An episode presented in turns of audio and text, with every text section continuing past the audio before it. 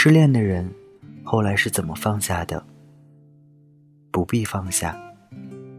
恋爱的时候，上天给了你一个漂亮的瓶子，玻璃的，易碎，你当然很珍惜，天天捧在手心里。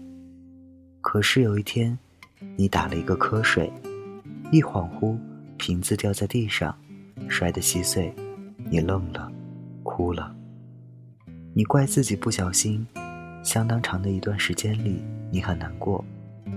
直到有一天，你又拥有了一个新的玻璃瓶。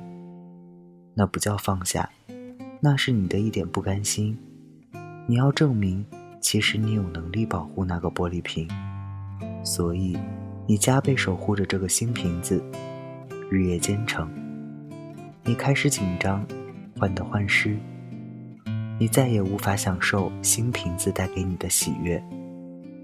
那种想着要找遍全世界最漂亮的甜果填满瓶子的喜悦，那种想要装满四个季节花花绿绿鲜花的喜悦，你唯一获得的是每天沉浸在他不小心摔碎的担心里，你没那么快乐洒脱了。到底是什么让你在一段感情里变得那么卑微，那么小心，那么怂呢？你觉得是你不够优秀，所以他才会离开。你觉得是你们的感情没了，所以他才会离开。你一生的可爱和骄傲，都跟着瓶子一起碎在了你以为的不小心的那一刻。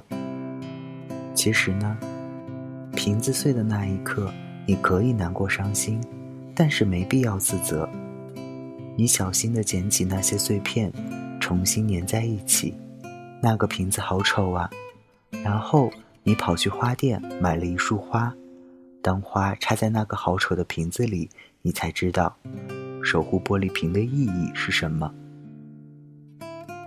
你永久而勇敢地跟某一个东西在一起，你放下那个瓶子破碎的遗憾了吗？不知道，但是你已经学会了跟碎玻璃瓶相处的方法。一定有人会拿着一束花插在你那个破碎又被粘好的玻璃瓶里，也一定有人递给你一个新的玻璃瓶，比以前更漂亮的瓶子。都是爱，经历过一些什么，你才清楚什么是真正的爱。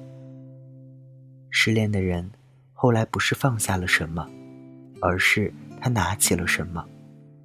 从此以后，他无所畏惧，无所担心。一心所向，所以现在你想他，挺好啊。你拿起你的深情，你念他的好，挺好啊。你拿起你的感恩，你讨厌他，也挺好啊。你拿起你新的择偶标准，我所担心的是，你压抑所有的情绪，笑得很猖狂，其实你内心一片荒芜。谁不会打扫一地的玻璃渣子呢？难的是打扫一地看不见的付出。你曾那么深情拥着玻璃瓶入眠，你曾想用滚烫的理想装满它，你曾设计了跟他无数美好的未来漂洋过海。我希望你拿起的是这些骄傲啊，小心一点，玻璃渣手。但是，倘若你愿意。你依然可以站在一个新的审美世界里，一片一片去做那个属于你独一无二的瓶子。或许后来它是一个花瓶，一个糖罐，哪怕是一个腌泡菜辣椒的瓶子，又如何呢？至少你已经不再害怕它会碎掉。你曾在一段感情里坦荡付出，后来合适这件事的两个人。一方放弃继续追加感情投入，他没有错。那些合适的人，甭管谈了几年，最后会结婚，会幸福；而那些不合适的人，就算长跑十几年，最后勉强结婚，还是会分开。生活是爱情最好的参照物，他最清楚哪一对恋人能走到最后。你说我恋爱五年八年。说起从前，笑着，感动带泪。然后呢？生活最知道你在哪里偷了懒。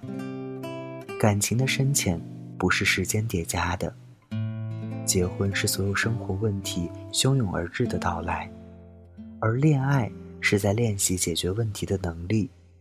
一次又一次的争吵，这一阶段形成了怎样的恋爱能力？后来，婚姻就会长期依赖这种解决问题的方式。其实后来，你我终究没有能力解决恋爱里最后一公里的问题，所以抱歉，只能陪你走到这里。你好开心，或许开心的醒了。哦，原来是一场梦啊。这重要吗？我觉得一点也不重要。重要的是，时间跑进你的回忆里，放了一场大火，都是灰烬。但是，你冒险从火里抢回来的那个破碎又粘好的玻璃瓶子，有人递给了你一枝花。至于是玫瑰，还是黄瓜韭菜花，更不重要了。